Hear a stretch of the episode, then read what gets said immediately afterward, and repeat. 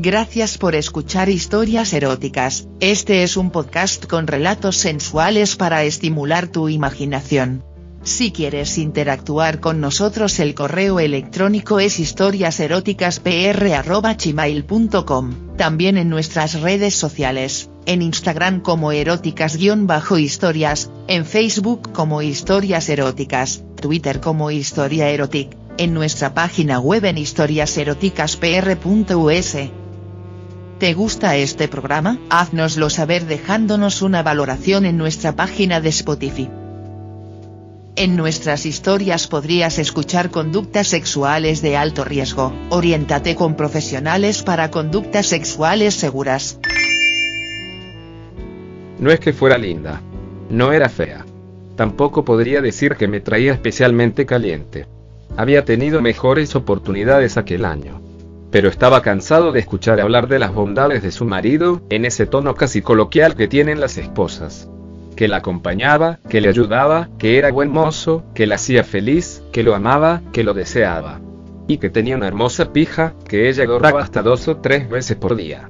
Encima se sentaba en un escritorio vecino, pegado al mío, apenas 70 centímetros me separaban de sus conversaciones.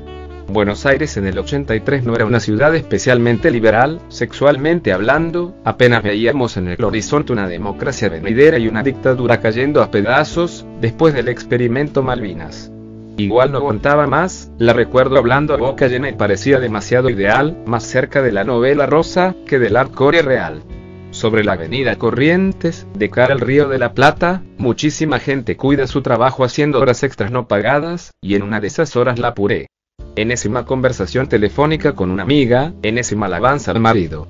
Cuando cortó de hablar, sin decir otra cosa se lo largué. Yo tengo una pija de 21 centímetros.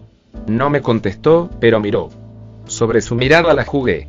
Por un agujero del bolsillo izquierdo saqué el mástil ya unido, de algo servía vivir solo y no remendar ropa, sorprendida pero no asustada, siguió mirando con curiosidad morbosa. Ahora estaba donde yo quería. Conocía el poder hipnótico de mi pija, había visto esa mirada en otras mujeres antes, así que seguí avanzando. Bajé lentamente el cierre y, como pude, conseguí sacarlo entero, esto les permitió a ambos conocerse. Puedo jurar que ella se babeó. La veía intentando desviar su atención hacia otra cosa pero no pudo, respiraba con dificultad y sus mejillas revelaban una temperatura distinta a la habitual. Decidí guardarlo y trabajosamente lo acomodé dentro del pantalón. Movida justa, el instinto de supervivencia o la casualidad evitaron nuestro despido. En dirección a mi escritorio el amargo del gerente, se acercaba a solicitar la última versión disponible del balance. Respiré y sentado, mi erección hubiera sido imposible de disimular, le pasé los papeles y el detalle que pedía. Miraba de reojo a mi sorprendida compañera, no podía disimular su estado anormal, lo que provocó la pregunta del gerente. ¿Te sentís bien, Ariana? Bien. Sí, señor, realmente estoy bien. El aire acondicionado a veces calienta demasiado. Primero round adentro. A esa altura ya me sentía la pistola vengadora. Era increíble, Ariana había pasado de ser totalmente inmune al sexo opuesto a estar indefensa y deseando el contagio. Terminamos el cierre sin una palabra de más.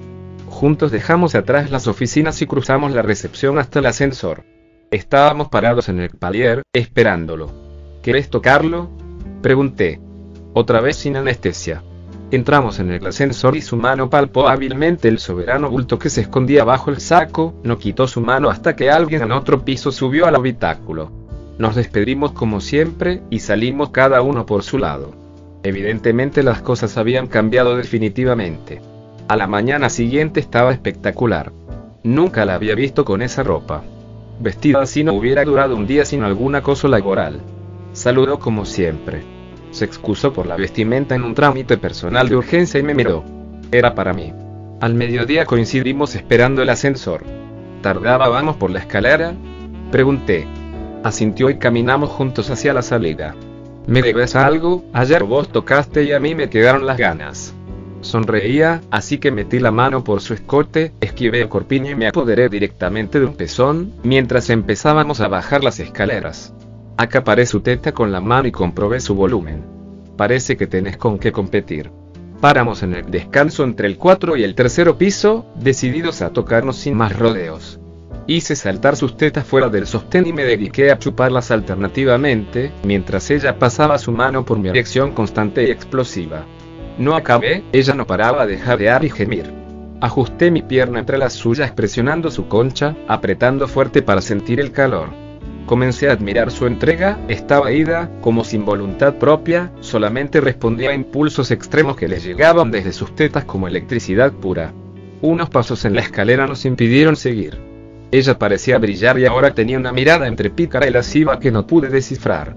Pasé toda la tarde al palo. Estábamos, como tantas otras veces, a menos de 70 centímetros, pero el aire se cortaba con un cuchillo. Mi pija seguía obstinándose en salir por el agujero de mi bolsillo y ella no miraba para ningún otro sitio más que ahí. Fueron cuatro horas de calentura quieta, sórdida, imposible de explicar. Graciosamente terminamos la tarea del día a tiempo, pero demoramos la salida deliberadamente. Cuando todos se fueron quedamos, solos, otra vez esperando el ascensor. Escalera. Me dijo, y la seguí. Me debes algo. Agregó, Hoy vos tocaste y a mí me quedaron las ganas. Sonreí, su mano bajó el cierre rápidamente y se llegó los 21 centímetros a su boca y apenas habíamos llegado a la mitad de la escalera. Parada tres escalones debajo, podía jugar descaradamente con mi pija apenas inclinándose. Daba grandes chupadas acompasadas rítmicamente y se la restregaba contra su cara como poseída por un instinto animal antes controlado. No lo podía creer. Hasta el control de las luces colaboraba en el cuadro alternando sombras y reflejos. La levanté para llevarla a mi altura, la giré y le arranqué la tanga, alcé el mantel, su vestido, y de un solo golpe certero la clavé. Me miró por arriba de su hombro, con esa mirada indescifrable y pidió más. Aumentado por la calentura, la situación y la espera, nuestro ritmo era impresionante, frenético y desesperado. Jadeaba y acababa sin ningún control, ahogaba sus gritos con la mano en su boca. Empujé en el envión final y ella lo notó. No me acabes adentro. Y se aflojó. Salí. Ella bajó tres escalones y se la metió en la boca. Le tomé la cabeza con las dos manos como obligándole a tragarla.